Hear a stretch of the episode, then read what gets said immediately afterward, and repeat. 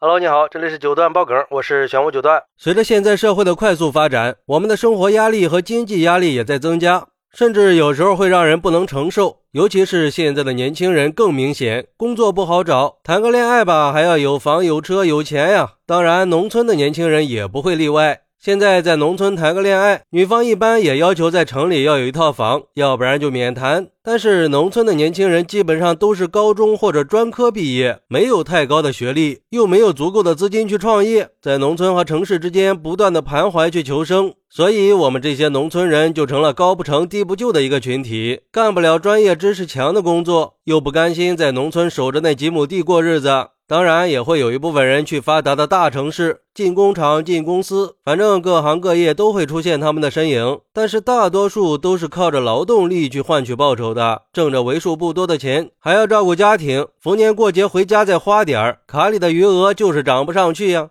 还有一部分坚守在农村，从父辈的手里接过了锄头，农忙的时候下地干活，农闲的时候就在附近县城里找份工作补贴家用。可毕竟是在小县城啊，工资也不会太高。当然，也不是所有人都是平庸的，去城市里打拼的也有成功的人，也挣到了钱，甚至是身价达到了百万。也有在农村头脑灵活的，靠着土地搞起了新型作物，让土地变着花样的挣钱。毕竟在每个人群里都会有佼佼者嘛。可成功的人毕竟还是少数啊。然后这就好像成了一种死循环，成了农村青年永远走不出去的困局。那我们应该怎么走出现状呢？有网友认为，可能走出去才是唯一的出路吧，不能只是满足目前的够吃够喝，应该走出扎堆的逃避现实这个问题，去大的城市发展。只有大城市对我们这种底层毕业生才是更公平的。举个例子吧，比如说，如果你在小县城里，这县城的工作机会少得可怜，没准一个月四五千的工作都需要走关系才能找到。可是，在大城市，四五千的工作很少有人愿意去做，更别提那些关系户了。只有脑子被驴踢了的才会去做这样的工作，而且大城市有更多更公平的发展机会。如果是个金子在县城里，那可能真的是发不了光的。但是在大城市不一样，总会有适合你的机会。当然，我也不是说小县城不好，而是真的对于我们这种比较贫穷的人来说不太友好。小城市更多的是拼关系和背景，大城市才会给你更多的公平。虽然说选择了大城市，最初的那两年是真的很苦，苦到没朋友啊。但是只要熬过这两年，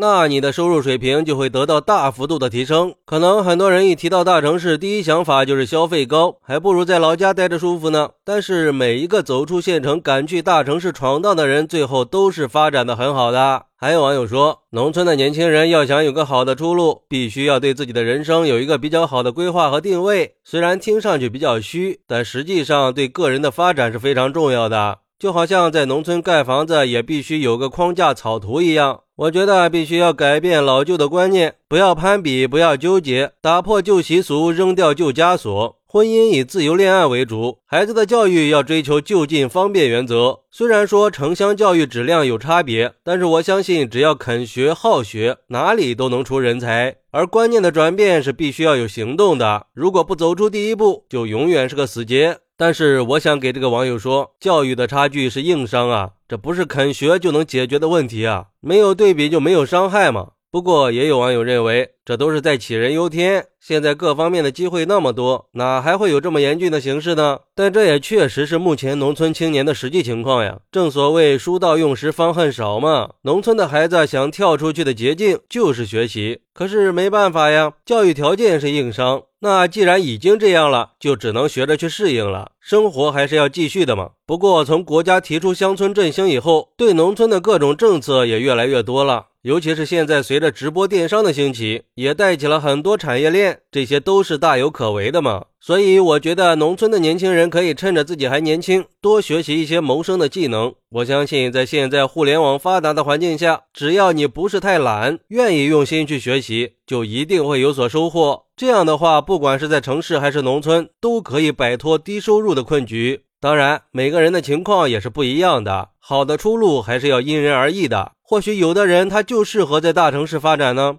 好，那对于农村年轻人的困局，你有什么好的建议呢？快来评论区分享一下吧！我在评论区等你。喜欢我的朋友可以点个关注，加个订阅，送个月票。拜拜。